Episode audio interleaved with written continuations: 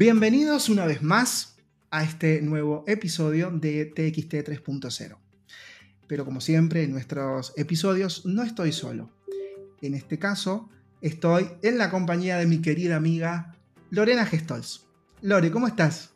¿Cómo estás, Cris? Qué placer estar nuevamente compartiendo este espacio con vos y acompañado de esta gran persona que enseguida nos vas a contar quién es. Por supuesto, ya te voy a contar. Se me sale, se me sale la lengua por empezar a hablar de quién tenemos detrás del micrófono. Esa es la magia del podcast. Y como no hay una imagen, no sabemos de quién es hasta que empieza a hablar. Pero bueno, antes de meternos en el tema, primero quiero agradecerte, Lore, que estés acompañando en, este, en esta entrevista porque tenemos un momento TXT adelante. Así que te agradezco hacerlo en tu compañía, porque sé que la vas a disfrutar tanto como la voy a disfrutar yo. Me encanta. Por supuesto, pero antes de seguir adelante, los queremos invitar a que nos, em, nos visiten en nuestros Instagrams, tanto el de liderazgo 3.0, arroba liderazgo 3-0, y el de tarot por el tarot, que es arroba tarotx el tarot.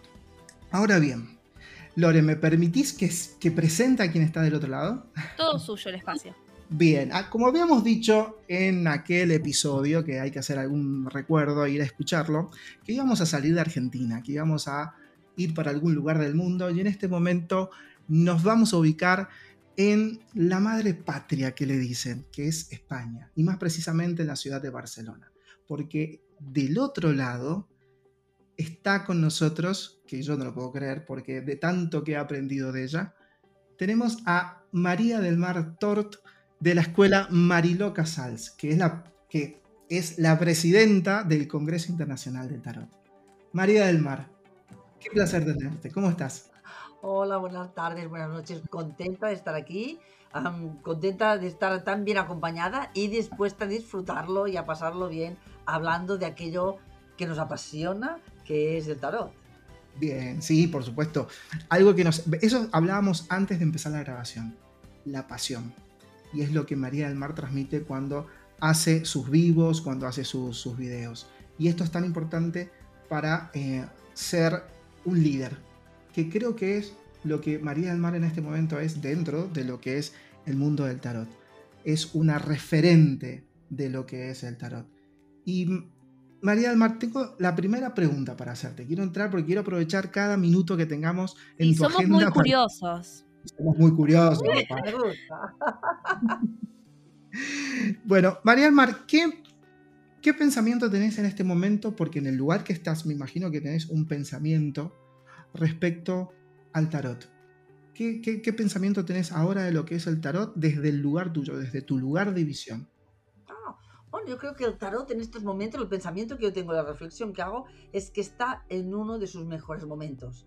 Tenemos aquí que yo ya llevo 22 años y por lo tanto en estos 22 años he visto muchas cosas, pero creo que en estos momentos nosotros podemos encontrar que más que menos la gente mm, ha oído hablar del tarot y nosotros podemos encontrar muy buenos contenidos de tarot en las redes, en libros y en todas partes. Y por lo tanto yo creo que estamos en un momento que se le está empezando a mirar de una manera seria y se le está empezando a respetar. y por lo tanto yo me siento feliz y contenta de cómo se está moviendo siempre puede mejorarse, siempre nos queda mucho por trabajar y mucho todavía por seguir adelante y por tener lo que dignificar. Nos queda todavía un gran trozo, sí, y un gran trecho, pero yo siento que vamos bien encaminados. Coincido con vos, María del Mar. Creo que el tarot en estos tiempos que corren lo que está haciendo es dejar de ser algo tabú para pasar a ser una herramienta, una herramienta necesaria no solamente para aquellos que quieran conocer el futuro, si se puede decir de alguna manera, sino para empezar a conocerse a uno mismo, mirar hacia arriba, hacia abajo, hacia atrás, el presente y hacia adelante. Y gran parte de eso creo que te lo debemos a vos, a muchos referentes de tarot, pero creo que en este momento la, una de las principales referentes sos vos. Creo que estamos, estamos cambiando lo que es la, la mirada, lo que es el tarot. ¿Y cómo te llevas con ese lugar de, referencia? ¿Te sentís referente del tarot? ¿Líder dentro del tarot? Bueno, yo me siento con mucha experiencia porque uno, ya tengo una edad, ¿sí? Por lo tanto, esto siempre am, nos ayuda porque, claro, de alguna manera uno con la edad va añadiendo experiencia y llevo muchos años dedicada al tarot, ¿no? Por lo tanto, yo, como diría, yo como referente, yo sí que me siento que soy una apasionada del tarot e intento de alguna manera apoyar y tirar para adelante y hacer todas aquellas cosas que se me ocurren para poderlo dignificar, pero de alguna manera yo lo que me siento es una enamorada de mi trabajo y una privilegiada de poder dedicarme a aquello que me gusta, ¿no? Y entiendo que cuando uno hace lo que le gusta y lo disfruta, esto se nota y lo contagia. Y por lo tanto, si esto es referente o no referente, no lo sé, pero yo sé que me lo paso fantástico, ¿no? Y que esto me hace sentir bien. Qué bueno, qué, qué lindo escucharlos en principio. Si bien yo no vengo de- del lado del tarot, yo vengo del lado de la comunicación, de, de otros lados, conocí el tarot de la mano de Cristian, eh, donde llegué con todos esos mitos de, que hablan de- del tarot, de esto del tabú, de, cómo son los tarólogos, de cómo se pronuncian y demás. Me encanta escuchar esto, ¿no? Que estamos en pleno cambio de paradigma, ¿no? hasta hace muy poquito se tenía eh, un enfoque del tarot y hoy en día ustedes se pueden parar desde otra perspectiva eh, y con todo lo que, lo que conlleva, ¿no? Porque antes por ahí se pensaba de que no, era algo secundario, superficial. Y la gente no se da cuenta que detrás del tarot hay un montón de estudio. Un montón de estudios de simbología, un montón de estudios de historia, de contextos culturales, sociales, políticos, y que reúne en la época donde por ahí se iniciaron los primeros eh, mazos o las primeras cartas, y ahora también, porque habla mucho de la sociedad, de cómo está. Eh, yo cada vez que los escucho a ustedes hace mucha referencia a cómo se va también cambiando el paradigma mundial, ¿no? Y hablando de esto, ¿no? De, del liderazgo, del cambio de paradigma, esto de hacerse cargo.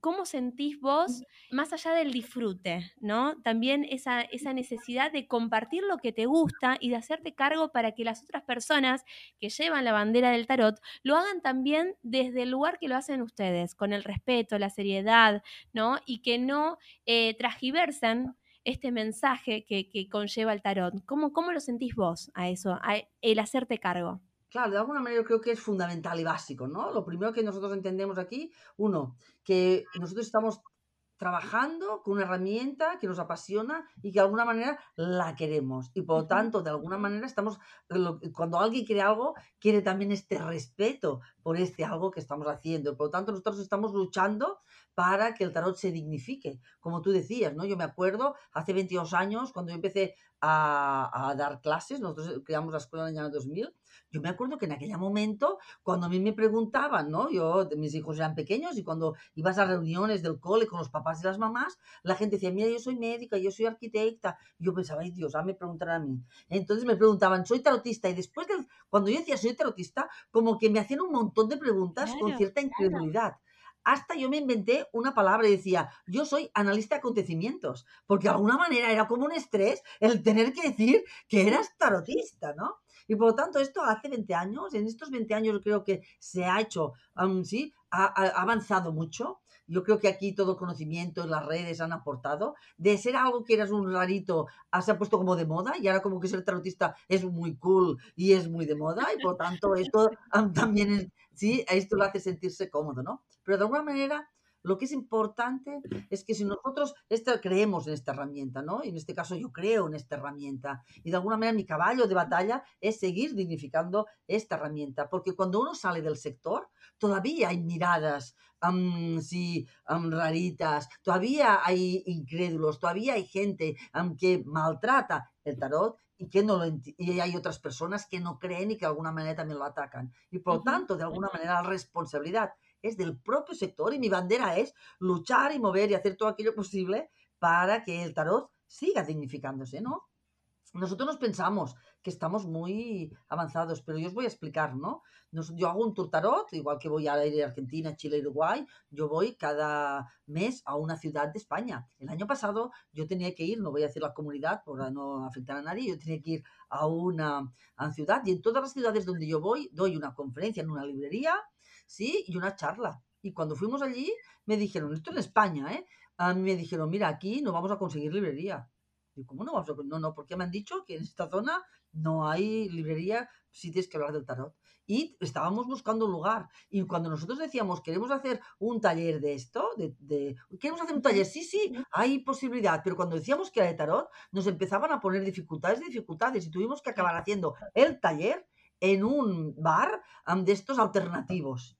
Y esto en España en el siglo XXI. Por lo tanto, nosotros nos pensamos todavía eh, dentro del sector y del ámbito, hemos mejorado y tenemos una conciencia más abierta y tenemos un colectivo preparado y dispuesto para trabajar y estamos todos trabajando para dignificar, pero todavía hay ámbitos en los cuales nos toca seguir luchando para que el tarot sea visto no solamente en una parte, sino a nivel global y ponerlo en el lugar que se merece. Bien, el trabajo es duro, y es, lo estás explicando desde tu óptica. Yo entiendo de que no sé si la, expresión va a ser la más feliz que voy a usar, pero como que llevas el tarot de la sangre. Venís. Sí, sí, sí, claro. Marilo, eh, vendría siendo como una dinastía de tarot. Me imagino que has tenido, has, en tu memoria, guardas en tu corazón un montón de anécdotas que habrás tenido con tu mamá. Y de cierta manera, el, el, el haber tenido a tu mamá siendo tarotista, ¿no te simplificó un poco el llegar a este lugar o te lo hizo un poco más complicado al lugar claro, Claro que me facilitó, ¿no? No solamente mi mamá, sino que yo siempre de alguna manera doy gracias a mi mamá y a todas aquellas personas que fueron referentes y que nos labraron el lugar y por lo tanto nosotros hemos podido dar un paso más porque aquellas personas, mi madre y otras muchas, digo muchas porque mayoritariamente han sido mujeres, nos han labrado y nos han preparado y nosotros hemos podido dar este salto porque ellas hicieron estos primeros pasos. No solamente esto, sino nosotros pensemos que en España hubo una dictadura de 40 años ¿sí? con el general Franco y estaban prohibidos todos estos temas, por lo tanto, no se podía, eh, no había libros, no podías reunirte para hacer estos temas si te cogieran es un peligroso social y por lo tanto hasta el 75 que se murió el general Franco, en España no había libros y no podías acceder a tarot y a estos materiales, sino que la gente lo tenía que hacer a escondidas, por lo tanto tenemos que agradecer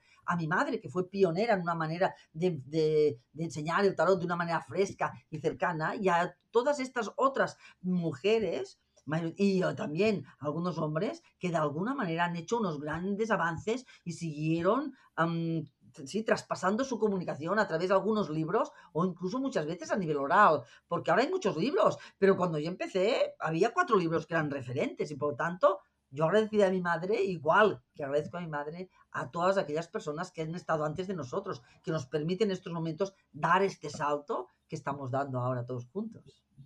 María del Mar, yo, voy con la pregunta eh, cholula, digamos. Y me pregunto, recién hablaste de cómo lo vivenciaste vos siendo taróloga em, como madre.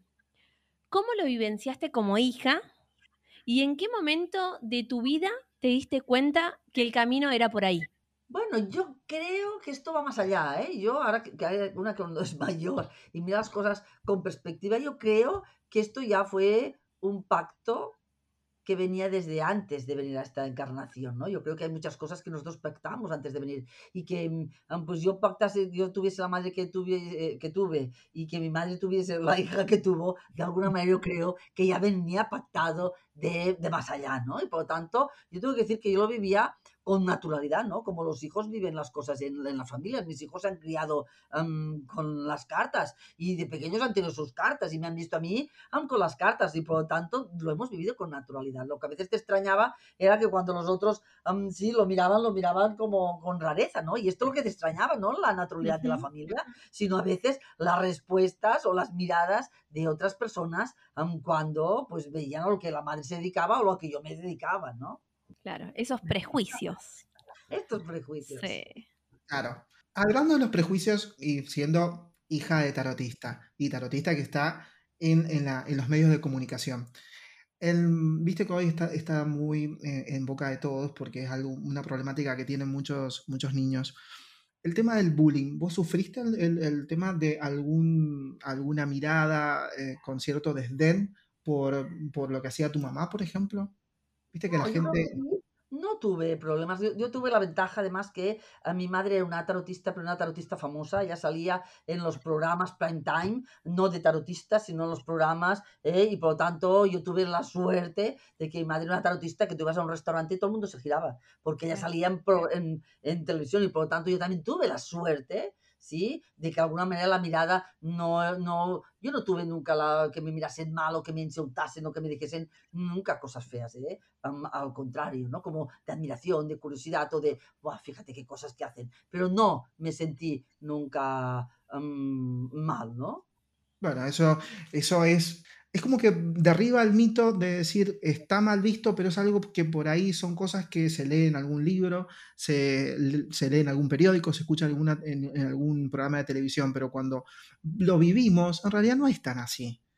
En la época de, me imagino que estarás hablando años 80, por ahí 80, un poquito más, más atrás en el tiempo, que podría ser un poco más, eh, más duro y no lo vivió tan así, era un poco más abierto creo que eso eh, a vos te ha facilitado muchísimo el camino de, llegar al lugar donde estás. La pregunta que, quedó en el tintero era con respecto a el señalar, cuando nos señalan. Hoy en día eh, hay un dicho popular que dice que el martillo siempre golpea al clavo que más sobresale. Y estamos en la época de el los haters, los haters y las redes sociales y que estamos eh, muy expuestos. Vos como referente, como líder, seguramente eh, tendrás un, y aparte como que tenés un contacto muy fluido con la gente de las redes sociales, quería saber si vos vivís esto, de que mucha gente, muchos famosos lo viven y mucha gente que es conocida en, el medio, tanto del tarot, del liderazgo como otros medios, viven esto. ¿Vos eh, vivís esto de, lidiar con, con, los haters, con los odiadores de, de internet. Yo me siento, yo me siento afortunada, ¿eh? Fíjate que yo siempre digo, ¿no? Yo es que tengo gente a, cariñosa y, toda la gente, no sé, cuando yo hago un directo, tanto, yo todos los miércoles hago directo, ¿eh? Como mínimo un día a la semana, yo llevo, pues yo sé, llevo más de 200 directos, ya no sé cuánto tiempo llevo, ¿eh? Pero que de alguna manera yo siempre tengo respuestas positivas, pues palabras de cariño. Sí, que alguna vez he estado haciendo algún directo y una vez entró un chico que empezaba a decir cosas entonces, hubo alguna persona que, le quería decir cosas y dije, no, no, no, no le digan, no le digas nada. Yo solamente le dije a la persona, mira, fíjate que esto es un directo voluntario y si no te gusta lo que estoy diciendo, pues ningún problema. Yo te invito a que vayas a las redes y que busques algún programa, aunque esté más afín a tus, así, a tus creencias. Y, dije a la gente, no, no, no le digáis nada. A mí el señor dijo tres disparates y después se fue y nunca más apareció. Esto será el único caso que yo me encontré, pero yo digo, yo me siento afortunada porque claro, como son cosas voluntarias, pues oye, ¿quién viene? Pues te escucha a los que les gustas y te escucha a los que vibran la misma energía y por tanto yo creo que, pues no sé, pues no sé, no, no tengo, tengo suerte. ¿Eh? Aparte de este caso que además quedó, y además este señor después, porque era un señor, se volvió a poner en contacto conmigo y me dijo, como usted me ha dicho esto y no, de esto, por esto la he dejado tranquila. no sé. hasta el señor este le dio, claro, que me quedó sorprendida porque tampoco tenía por qué volver decir. Pero como yo aquí no me metí en él y dije que la gente no se metieran, pues bueno, se, se ve que esto le caía en gracia. Pero no, no, tengo suerte, tengo suerte. Yo tengo suerte, siempre lo digo, con los alumnos que tengo, tengo suerte con los compañeros de viaje, con los cuales todos trabajamos a uno al lado del otro para dignificar el tarot, con la gente que me sigue. Y además, como es algo voluntario, si no me sintiese feliz ni, ni bien acogida, pues no lo haría. Yo sigo haciendo los directos, a pesar de que tengo mucho trabajo, por el cariño y por porque la gente le gustan y les sirven y les son útiles.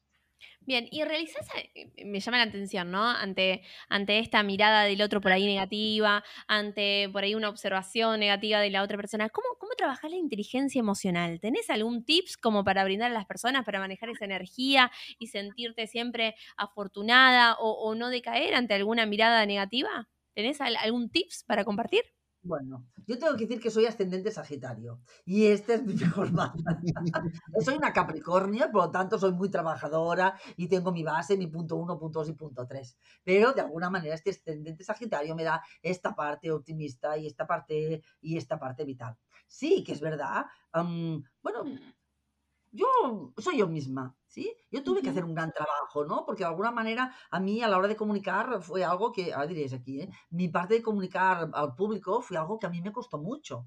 ¿eh? Porque, porque cuando vienes aquí yo tengo una manera de hablar, pues hoy a veces me la lío, a veces me tropiezo y por lo tanto yo hubo un momento que yo quería hablar bien y esto me generaba una gran frustración y al final dije, mira María Mar, esta eres tú y tú eres así y por lo tanto hasta que no acepté como yo era, pues yo sufrí mucho porque yo quería hablar bien como, y ser una gran oradora. Y hasta que yo dije, mira, María Mar, tú eres tú con estas cosas que a veces las lías, tu mente te va más rápido a veces de tu lengua y a veces, oye, te inventas palabras y, oye, hasta que yo no hice este trabajo, pues a mí, me gustó mucho. Y por lo tanto, yo intento ser yo misma y intento pues ponerme siempre en la piel de, los otros. Y esto yo creo que es lo que, lo que me ha ayudado, ¿no? Este trabajo conmigo y el intentar, pues, oye, hacerlo lo mejor posible y con el corazón abierto.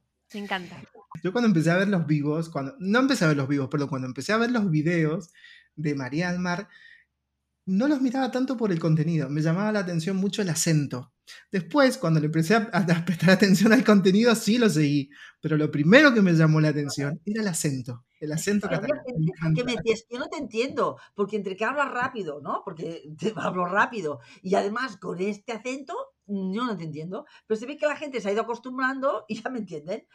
Entonces, había gente que decía, no, no, yo no puedo seguirte porque te que hablas rápido y con este haciendo yo no te entiendo. Porque claro, yo en casa, yo en mi entorno, yo hablo catalán. Yo solamente hablo castellano cuando estoy trabajando. Sí. Y hasta que yo no hice, um, hicimos el Zoom, las clases, nosotros las hacíamos, como las clases eran presenciales en Barcelona, las clases las hacíamos en catalán, los apuntes estaban en catalán, yo con mi familia y mis amigos, yo siempre hablo catalán y por lo tanto bueno, también he aprendido mucho a hablar el castellano, ¿no? También ha mejorado mi manera de hablar. Sí, es verdad. A mí me gusta mirar los videos y tomar apuntes. Y por ahí tenía que muchas veces lo retrocedía los videos de María del Mar porque habla rápido, ¿verdad? Pero bueno, eso es anecdótico. María, María del Mar, vos sabés que tengo una, una pregunta para hacerte fuera de las preguntas que yo había preparado, pero digo, bueno, lo voy a hacer acá para que no solamente sea un consejo para mí, sino un consejo para todos. ¿Alguna vez tuviste el miedo de equivocarte en alguna, en alguna lectura? Bueno, este es un miedo que nos acompaña a todos los tarotistas, ¿no? A todos los tarotistas y a las tarotistas, no, porque claro, el tarot no es una ciencia exacta. Y en una consulta de tarot, cada consulta de tarot es distinta. Sí. Y cada cliente es distinto. Y nosotros en cada momento estamos distintos. Y no siempre estamos fluidos. Y en una lectura de tarot que yo siempre digo, una buena lectura de tarot es una obra de arte, intervienen muchos factores. Interviene el método, los conocimientos, interviene cómo yo voy a estar conectado con el cliente, interviene cómo yo estoy yo en estos momentos, emocionalmente, físicamente y energéticamente, interviene la intuición. Y por lo tanto, todo esto, todos estos factores, hay momentos que dices, wow, hoy he tenido un día fantástico y he hecho una lectura, wow, brutal, ¿no? Que diríamos aquí, espectacular y sales muy contento, pero a veces no siempre los clientes son los que uno quiere, ¿sí? O a veces uno no tiene el mismo día y por lo tanto hay siempre un punto de tensión. Y yo tengo que decir que yo siempre mantengo un punto de tensión hasta que yo no he hecho la, mi lectura general. Cuando yo hago una consulta, empiezo siempre con una lectura general en la cual, sin que mi cliente me diga nada, yo sitúo y veo qué es lo que trae mi cliente y aquellas cosas que son importantes para más o menos a seis meses vista, ¿no? Entre lo que trae y las tendencias. Y yo en esa lectura es en la cual yo veo una, los temas importantes, yo veo cómo estoy conectada y cómo voy a fluir con mi cliente. Sería mi wifi con, con la lectura, si mi wifi está al 100% o al 90%. Y hasta que yo no he terminado esta lectura, siempre tengo un punto de tensión y de respeto. Una vez yo he hecho esta lectura, ya sé cuáles son los temas, yo sé cómo va mi wifi, ya está, ya todo va cuesta abajo, ya me relajo y ya me dejo ir. Pero todavía tengo y mantengo este punto de respeto, que cuando yo empecé era un punto de terror ¿sí?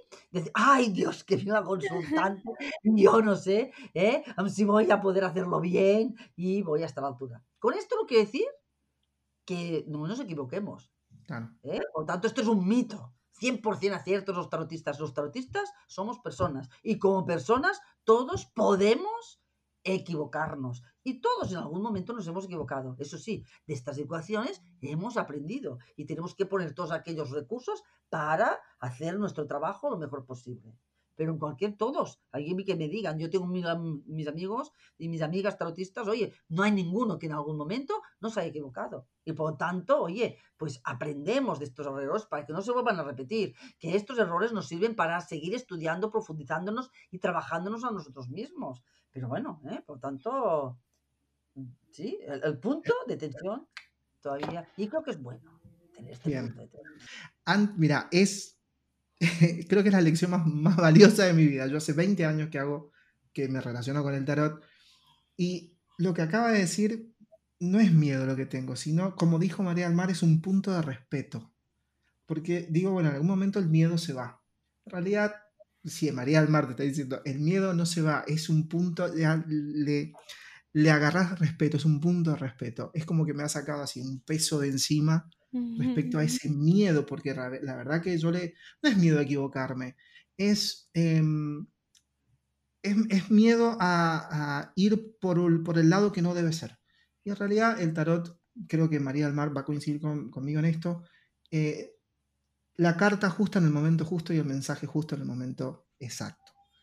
Pero el miedo no desaparece, sino que se transforma en respeto, en un punto de respeto. Así que eso me encantó me encantó, por eso no podía dejar de, pasarlo por alto, que creo que es una lección que a muchos tarotistas nos va a venir, pero muy bien.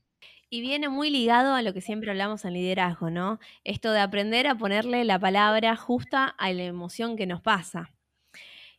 Y haciendo referencia a, a las emociones, me preguntaba si después de tantos años estar dentro del ámbito del tarot, todavía te sigue sorprendiendo si todavía seguís encontrando cosas que te inquieten para seguir estudiándolo. Y, en referencia a las emociones también, ¿cómo vivencias algún fracaso?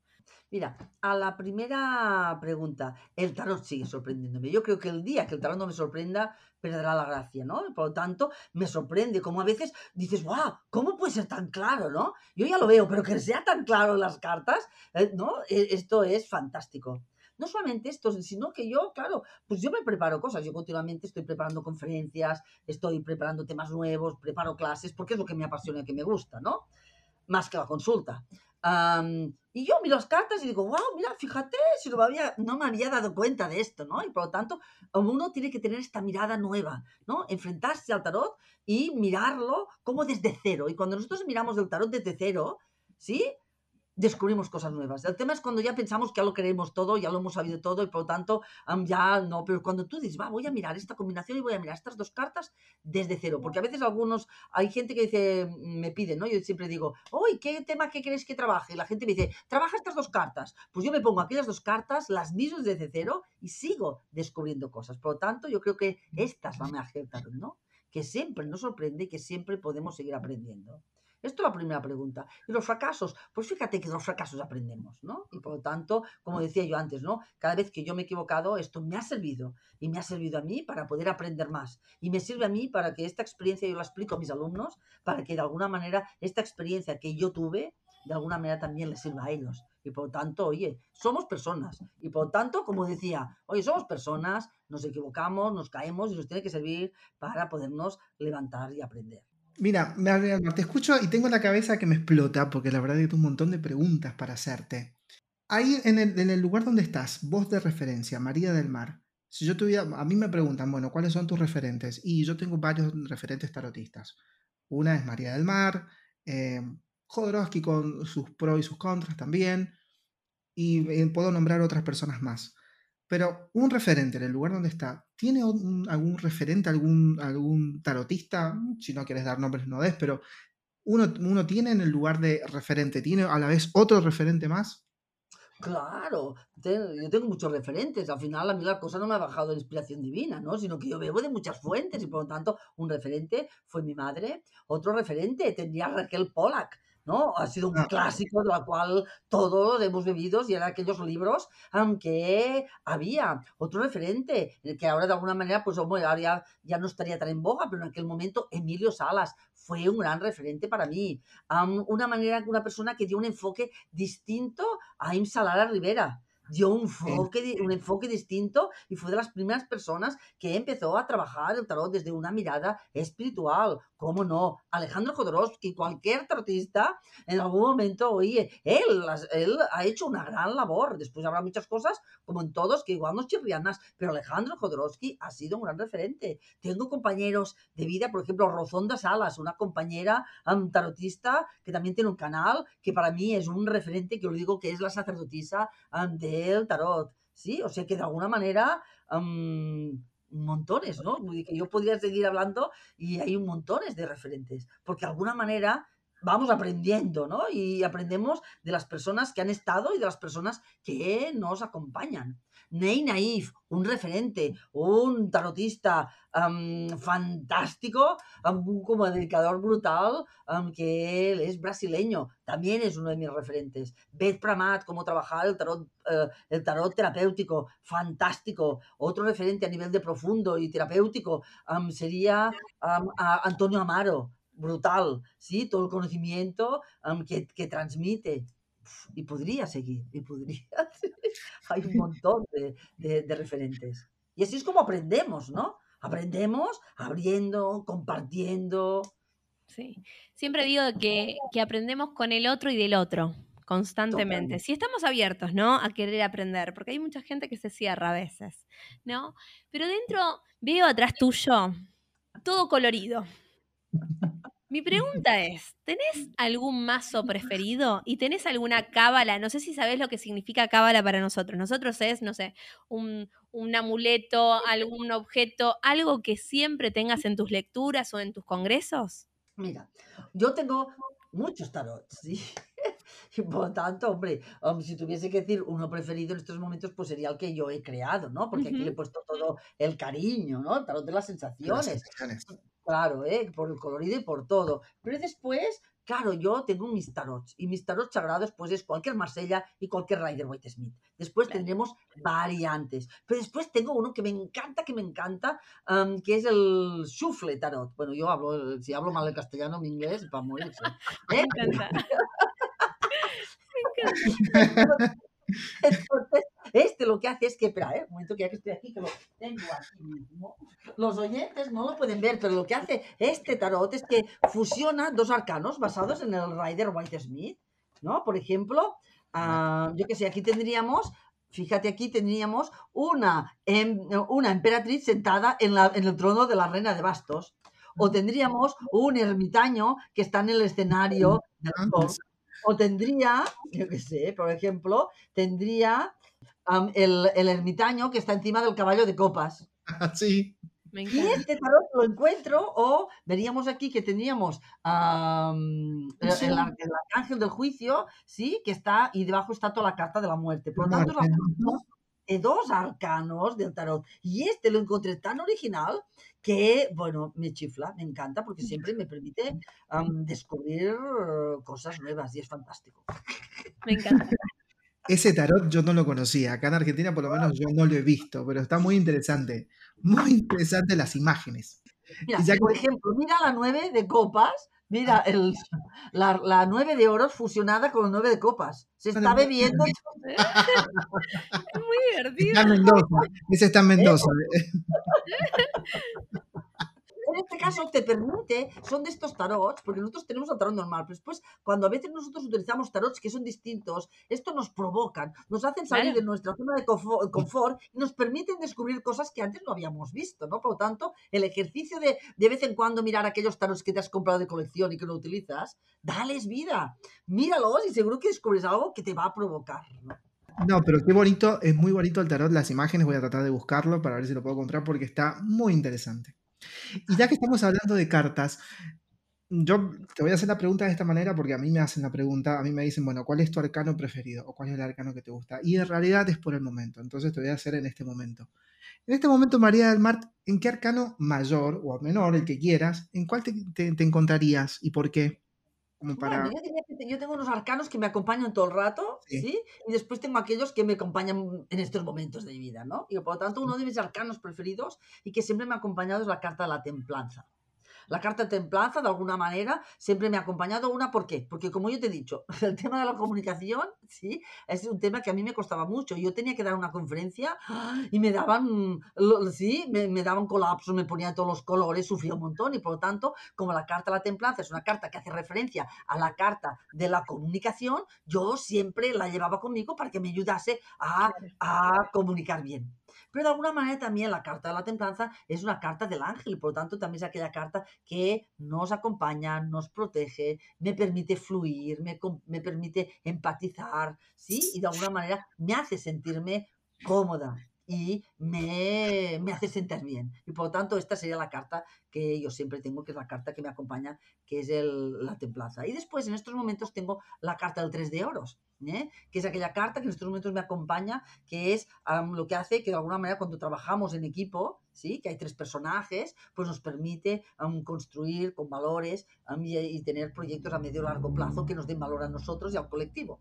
Y este es el 3 de oros que es la carta pues, que hace pues, unos años que me sigue acompañando. ¿Las tomás como, como si fueran tipo amuletos o son cartas que te definen en el momento? Bueno, la carta del 3 me define, la carta de la templanza yo la llevo como amuleto. Cuando me hace falta algo, cuando yo me voy a entrar, voy a un sitio en el cual me siento nerviosa o me siento incómoda, pues oye, yo conecto con la templanza tanto como si llevo la carta de la templanza, como simplemente yo la puedo visualizar y, como que de alguna manera tomo su energía y reconecto con este arquetipo que tenemos todos dentro, ¿no? De esto no sirve el tarot. El tarot nos puede servir uno para poder hacer una interpretación, pero también nos permite para conectar con aquellos arquetipos que todos tenemos dentro. Rescatar algunos, suavizar otros, bueno, y ver pues, cuáles en un momento tomo o, o, o cuáles freno.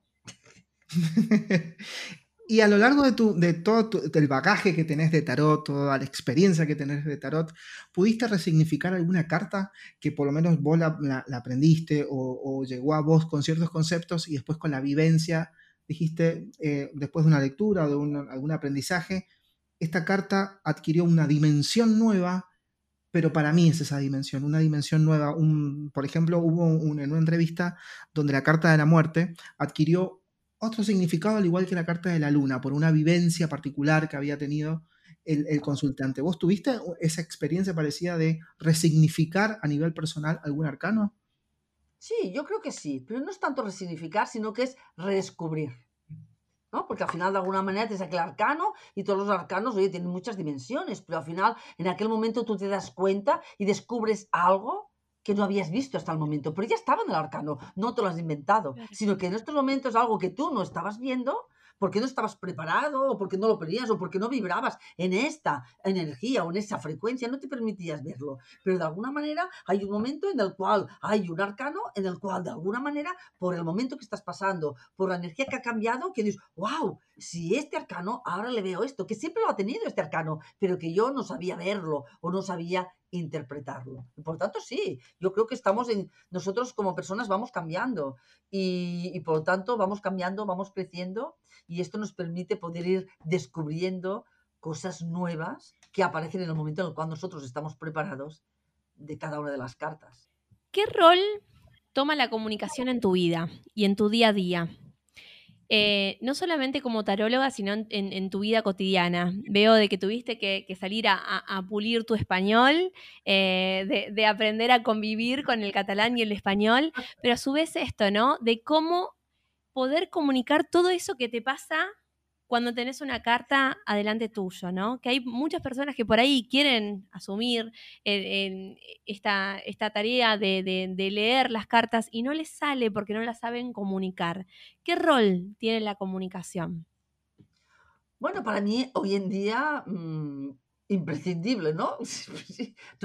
De alguna manera la comunicación, yo me paso el día comunicando, sí, yo me paso el día dando clases, me paso el día haciendo conferencias, me paso el día divulgando, me paso el día haciendo directos, me paso el día compartiendo y haciendo cosas. Por lo tanto, hoy en día la divulgación forma parte de mí, ¿no? Y por lo tanto yo no entendería mi vida sin poder estar compartiendo mis conocimientos, ¿sí?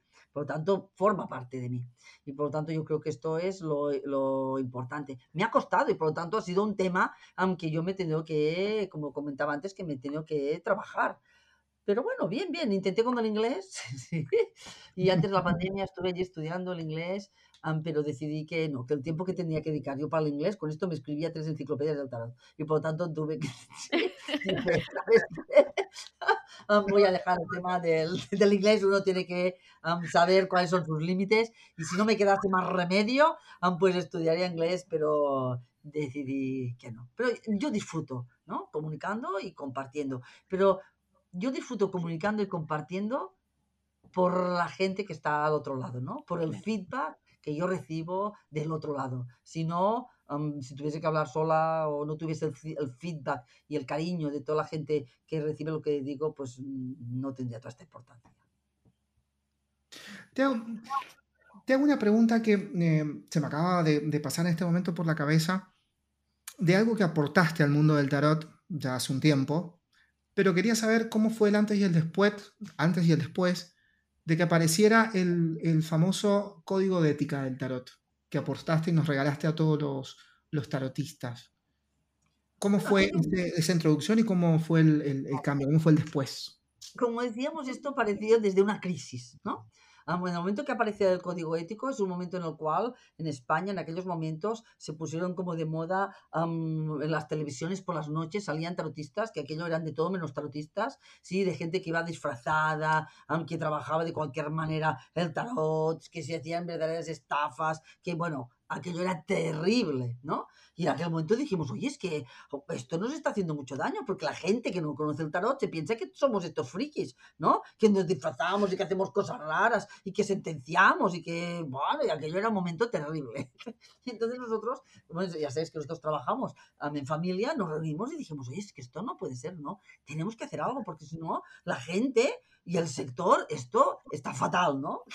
y de aquello salieron dos dos temas, ¿no? De aquellas reuniones en las cuales nosotros decimos, tenemos que hacer algo, de aquí salió el código ético, pues oye, vamos a ver que haya un código ético, que la gente voluntariamente se pueda adherir, donde ve aquí que no todos los tarotistas son unos, no, no, no son como estos de la tele, que hay tarotistas que sean serios y que de alguna manera nos podamos unir y hacer un poquito de fuerza y miramos qué hacían los otros sectores, qué hacen los otros sectores y vimos que los abogados tenían su código ético o código deontológico, que los periodistas también lo tenían y dijimos, bueno, pues vamos a hacer un código ético. Esto fue la primera cosa que nosotros sacamos. Y la segunda pensamos, oye, pues vamos a, la idea de un congreso, ¿no? Vamos a ver que haya un espacio donde se junte gente seria que investigue, que profundice y que comparta, para que la gente vea que de alguna manera, igual que está esta gente que maltrata, también haya gente que trabaje bien y se esfuerce por el tarot. Por lo tanto, vemos aquí que de, un momento de oscuridad, pues de alguna manera pudimos ponerle un poquito de luz con estas dos, sí, con, con, estas dos sí, proyectos, ¿no? El del código ético y el de los congresos de tarot. A ver, María del Mar, creo que, eh, por, lo que por lo que he escuchado, por lo que te he visto y por todo lo que has aportado, creo que has llevado el tarot desde un lugar, del lugar que venía, que no sé si la palabra es tabú, a un lugar un poco más, no sé si la palabra que voy a usar es la correcta también, pero más o menos para ponerlo en contexto, es como que lo has llevado a un lugar un poco más académico, no tan eh, friki, que creo que es la palabra que habías usado, de yo veía esos programas que vos mencionas, yo los veía en YouTube, porque yo soy un consumidor de YouTube serial, así que sé de qué estás hablando, de, de ese lugar. Creo que ese es el aporte más importante que por lo menos yo tengo que, rescatar de, María del Mar es haber sacado el tarot desde un lugar y meterlo a un lugar un poco más iluminado, un poco más responsable, un poco más para todo, un poco más cotidiano eh, y, con, eh, y con trabajo sincero. Un trabajo sincero y con pasión. Eso creo que eh, muchos tarotistas te lo, debemos, te lo debemos agradecer, porque no solamente ha trabajado para ella, sino que también ha trabajado para todo el sector, si lo queremos poner como sector de los tarotistas. Fíjate que, yo vengo, como decíamos, como decíamos, lo de las generaciones. Yo de una generación como de, mi madre y de las tarotistas de aquella época, que eran tarotistas muy intuitivas. ¿Por qué? Porque venían de un momento en el cual casi no había información, había cuatro libros, ¿eh? cuatro cosas, y por lo tanto estas tarotistas tuvieron que espabilarse. Cuando yo me di cuenta que yo tenía que dar clases, una Capricornio, ¿eh? paso uno, paso dos, paso tres, yo decía a mi madre, mamá, pero tú esto cómo lo has visto? Ay, no lo sé, hija mía, yo lo he visto. Y claro, yo decía, pues esto no puede ser, yo no puedo dar clases diciendo, es que esto es así, tengo que tener una estructura. Por lo tanto, yo lo que me dediqué es, ¿sí? pues a poner un poquito de orden, de paso uno, paso dos y de estructura, ¿sí? A través del estudio para que haya una metodología. Porque al final, el tener una estructura y un buen método es el que nos garantiza el poder responder con seguridad a unas preguntas. Después añadiremos, lo pondremos bonito y a esto le añadiremos la intuición y lo haremos nuestro. Pero yo creo que el tener una buena base y una buena estructura nos da este, este punto de, de, de seguridad para poder hacer las bien cosas. Y por lo tanto yo me he dedicado mi carrera a poner orden, porque yo veía que hacía falta esto, que en aquel momento las tarotistas, mi madre y todas sus colegas, ¿no? Las tarotistas de aquella época eran más intuitivas que metodológicas. Pero claro, estábamos entrando en una dimensión, estamos entrando en una era que es la era del conocimiento. Por lo tanto, no solamente la intuición, teníamos que ponerle este método y este orden. Y esto, sí, ha sido mi paso uno, paso dos y paso tres, que es lo que yo he puesto, ¿no? Y de alguna manera no solamente yo, sino porque el momento también lo estaba pidiendo. Y yo y muchas otras personas que también han puesto este, estos métodos. Porque una cosa es ser tarotista y la otra es enseñar tarot. Es distinto, porque el ser tarotista es una cosa, pero cuando uno enseña tiene que tener, sí, unos principios, tiene que tener un orden, tiene que tener una metodología, tiene que tener unos pasos, sí, que tú puedas andar y enseñar y dar unos recursos y unas herramientas. Y por lo tanto, yo creo que esto es importante. Y esto creo que es una de, del granito de arena que yo he puesto, por lo puesto porque yo creía que a mí me hacía falta para poder enseñar, sí, poder hacer lo que me gusta, que a mí es enseñar, y además he disfrutado un montón y sigo, y sigo investigando, y sigo sacando nuevos temas, y sigo buscando y busco, y sigo poniendo método a nuevos temas de, de, tratado, ¿no? Ahora pues estoy aquí muy metida pues en el tema del tarot espiritual y evolutivo, y por lo tanto yo estudio y entonces pongo orden y pongo una metodología para poder tratar estos temas que hasta ahora pues eran muy intuitivos y poco metodológicos. ¿Para poder qué? Enseñar a mis alumnos, que es lo que me gusta. ¿Dónde me divierto yo? Pues enseñando. Sí, es verdad, doy fe que enseñar es totalmente, es divertidísimo. Y aparte que aprendes mucho de, las miradas de los alumnos. Creo que en el último tiempo yo lo que más aprendo es de mis alumnos. Aprendo muchísimo. Las miradas que tienen, los enfoques como, viste cuando, bueno, Lore, vos sos maestra de, de niños muy chiquitos y mm, aprendes mucho la mirada inocente de esas, de esas personitas que te hacen ver un enfoque totalmente distinto y carente de razón, del raciocinio que nosotros podemos llegar a tener o del bagaje personal. Y eso se aprende, eh, por eso sé de lo que está hablando María del Mar, porque a mí me pasa, a mí me pasa muchísimo. Y María del Mar, estoy acá y te voy a sacar todas las preguntas que sean cortitas, pero no importa. porque ya me van a, me porque ya me están haciendo así en el corte, me están, haciendo, cortando. Pero la pregunta es, ¿cuál es el mito más grande que vos considerás que tiene hoy día el mundo del tarot o el tarot en sí? Que tiene vivo, que, el mito, el mito más grande que vos considerás. Viste que el tarot está lleno de mitos. Pero ¿qué considerás vos que puede ser, mira, este es el mito más grande que hay que derribar, que todavía está vivo en el tarot? Yo creo que es el mito de cómo es un don, esto no tiene que pagarse. El ah. tema del valor. Yo creo que este es el mito que tenemos que derribar. Y este año, en la ponencia que yo haré en el, en el 12 Congreso de Tarot de Barcelona será el tarot y la abundancia. Este es el tema, ¿no? Tarot y la abundancia. Este es el tema que yo voy a trabajar. Porque todavía nos encontramos que al tarotista le cuesta cobrar. Oye, al, y, al psicólogo bien que te cobra, ¿no? Y tú estás dedicando un tiempo y tenemos que repetir a los alumnos y a las alumnas, no te tiene que dar vergüenza, no te tienes que sentir culpable. oye, tú estás dedicando un tiempo, has dedicado mucho tiempo en prepararte, has invertido tiempo, estás invirtiendo dedicación, estás invirtiendo, sí, aquel tiempo que tú estás con tu cliente, no estás, estás, no estás con tu familia, no estás haciendo tus cosas, es un tiempo que no vas a poder recuperar. Aquí tú has invertido un montón de esfuerzo, de energía, de horas y de todo, y por lo tanto tienes el derecho a poder cobrar, a cobrar lo que toque sin sentirte culpable. Yo creo que este es uno de los grandes mitos que nos toca derribar ahora. ¿Puede ser que la culpa la tiene la persona, el, el tarólogo, o eh, la persona que los busca? Yo creo que es la sociedad.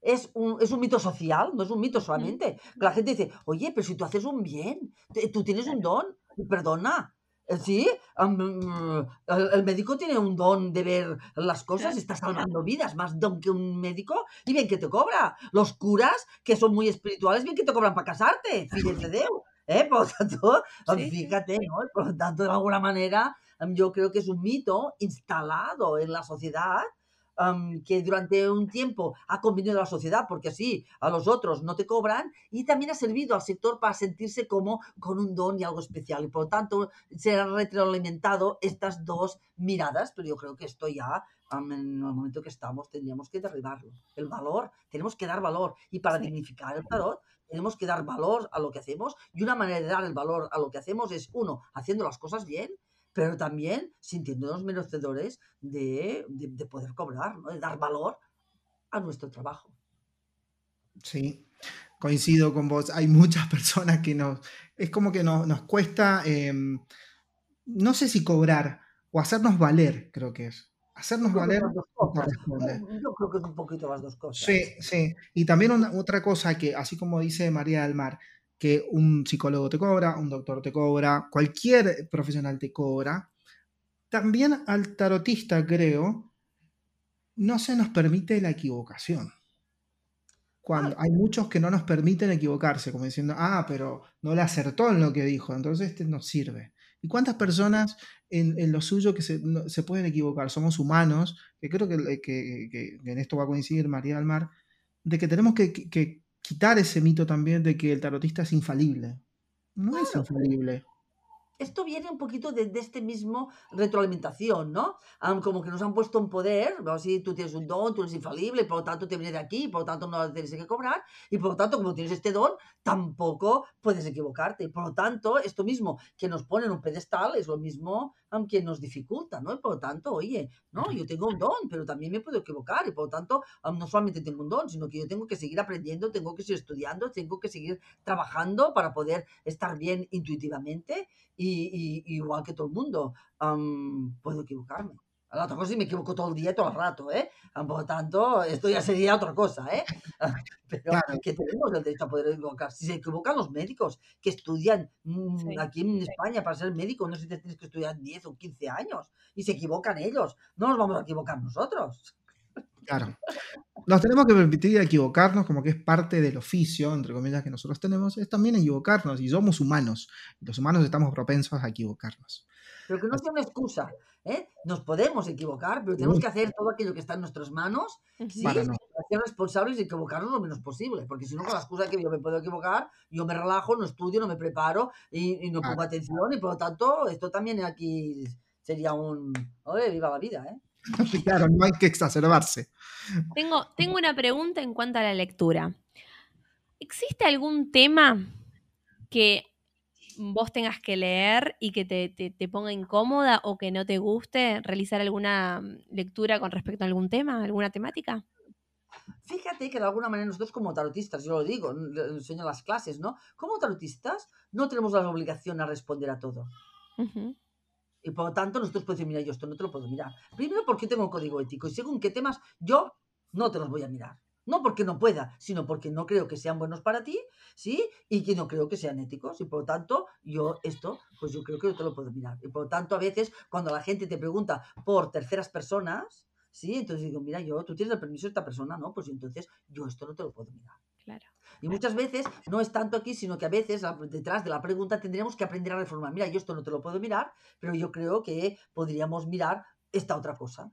¿no? Yo qué sé, mírame lo típico, mírame a mi ex con su nueva pareja, ¿cómo le va? Pues fíjate, yo esto no te lo puedo mirar, ni una, porque yo, sí, uno, no tienes el permiso de la otra persona. Dos, seguro que en el fondo estás pensando a ver si revientan, por lo tanto la finalidad tampoco es buena. Tres, porque tampoco te va a hacer, no te va a hacer bien, porque si tu ex ya está con otra persona, ¿qué te parece si miramos cómo estás, sí, cómo te va a ir, cómo estás a nivel, a, a nivel emocional para poder ver qué tienes que cerrar, para poder prepararte y poder tener una buena relación?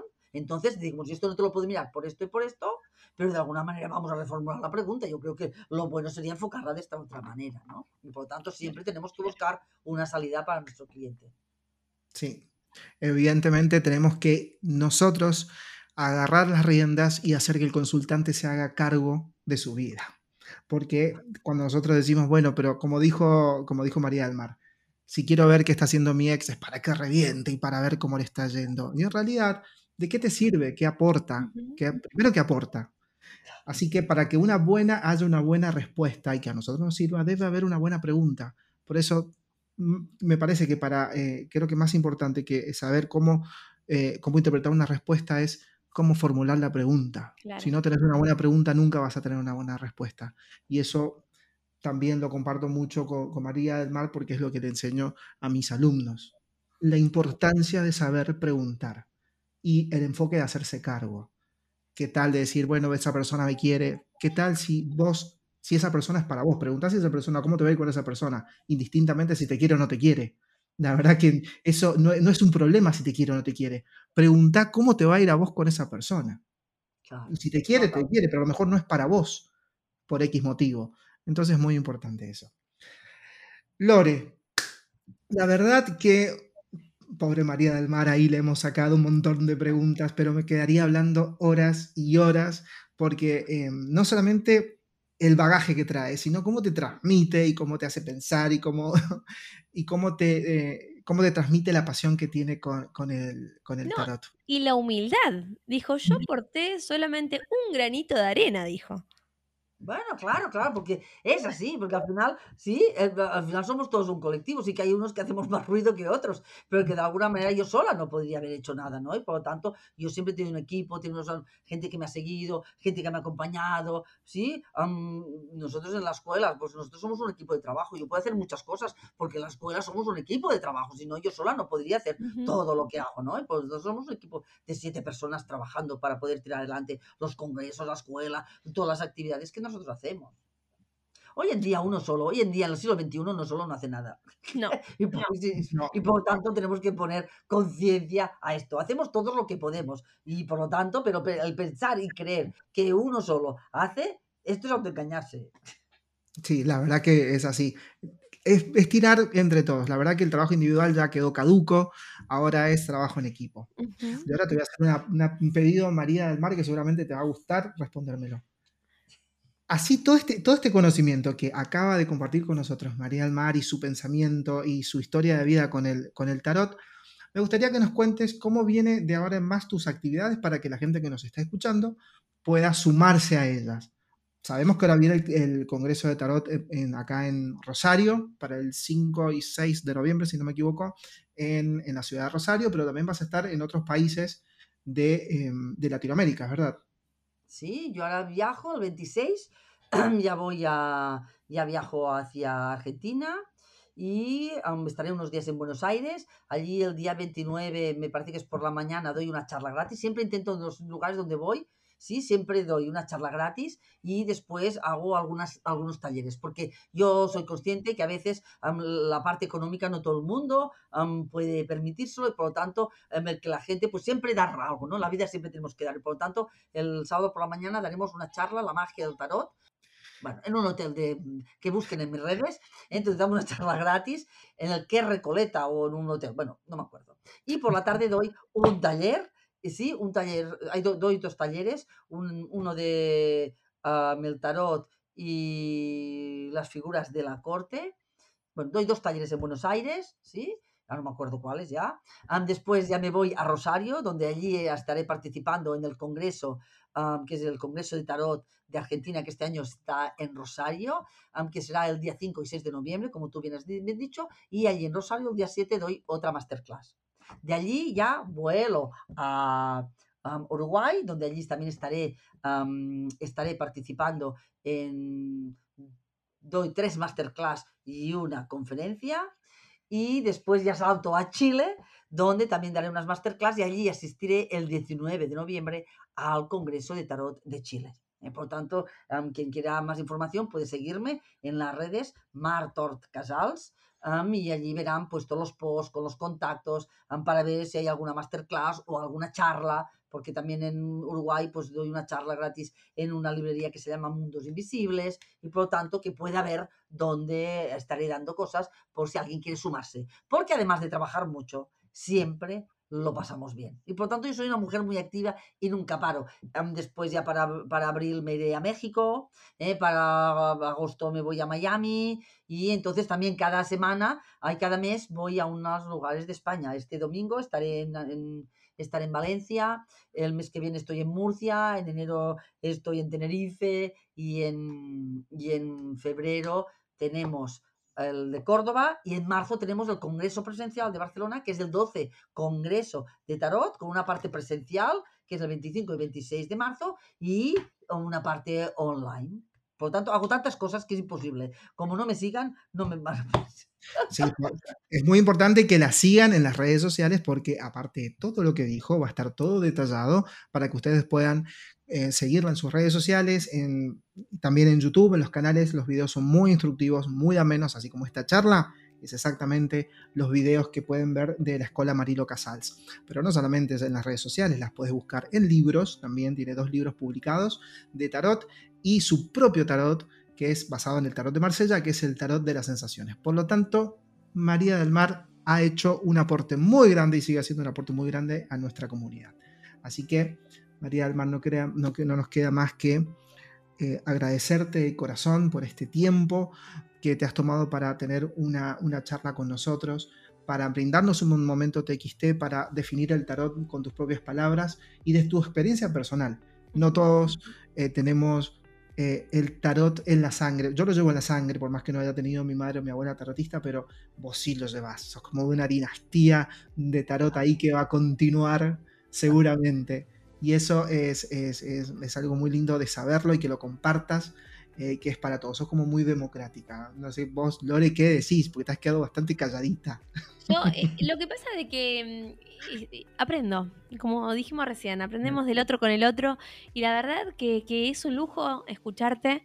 Eh, me voy con más preguntas que respuestas, así. Súper intrigada por, por muchas de las cosas que, que estuvimos hablando acá.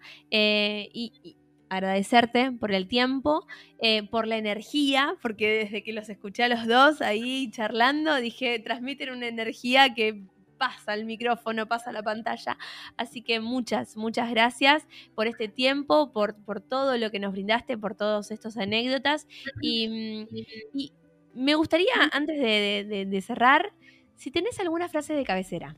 Bueno, yo tengo muchas frases, ¿no?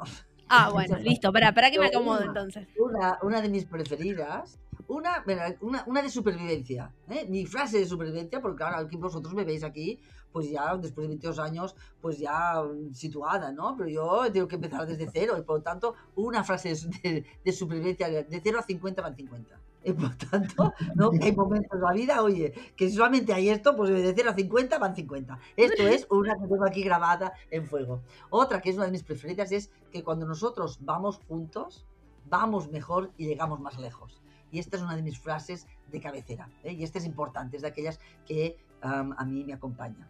Y otra que también me acompaña, que es que el tarot es un arte. Y por tanto, como arte, necesita de método y dedicación necesita también de inspiración y necesita también de cariño y dedicación. ¿eh? Estas serían aquellas frases que me van acompañando. Yo quería también de alguna manera agradeceros a vosotros este espacio, agradeceros el cariñito, sí, que se ha notado en todo momento, aun cuando estabais preparando esto.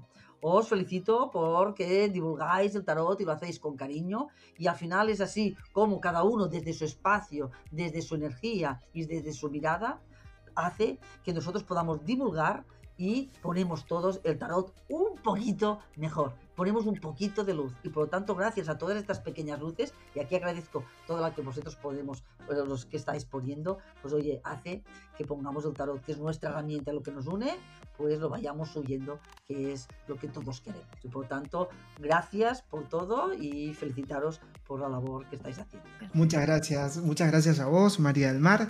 Y bueno, Lore, este es uno de los lujos y placeres que me pude dar en mi vida de conocer a alguien que he seguido tanto tiempo, y la sigo tanto tiempo, que me acompañó en la, pandemia junto con Alejandra, y quiero aprender tarot, que el otro día se lo dije también.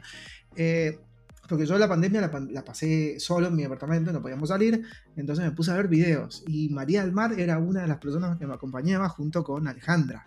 Entonces de ellas eh, las aprendía a, querer y valorar desde un lugar de, empatía, de, acompañamiento, porque ellos no se quedaron quietos, sino que siguieron aportando, aportando por más y en contra de la adversidad de la pandemia. Entonces eso se valora mucho. Así que estoy muy contento. Lore, bueno, para, para despedirnos, Lore, eh, no sé si tenés algún pensamiento, palabra final, Lore. Nada, agradecida totalmente por compartir, siempre lo digo, ¿no? Eh, amo escucharte también, Gris. Em, y, gracias, gracias por compartir sus saberes, que, hay muchas personas que a veces eh, les cuesta y ustedes tienen esa facilidad de llegar a las otras personas y de hacer, eh, de compartir ese saber que tienen internamente. Así que solamente agradecimientos a ambos. Bueno, muchas, muchas gracias. Y bueno, los invitamos antes de, despedirnos, los invitamos a que nos sigan en nuestras redes sociales, arroba tarot tarot, y la de liderazgo es arroba liderazgo 3-0.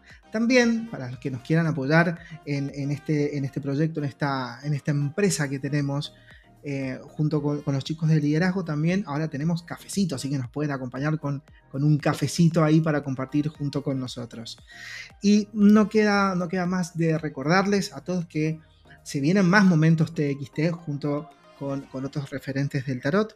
Y María del Mar seguramente me va a acompañar en esto que nosotros siempre decimos, que siempre, siempre es mejor tarotear que tontear.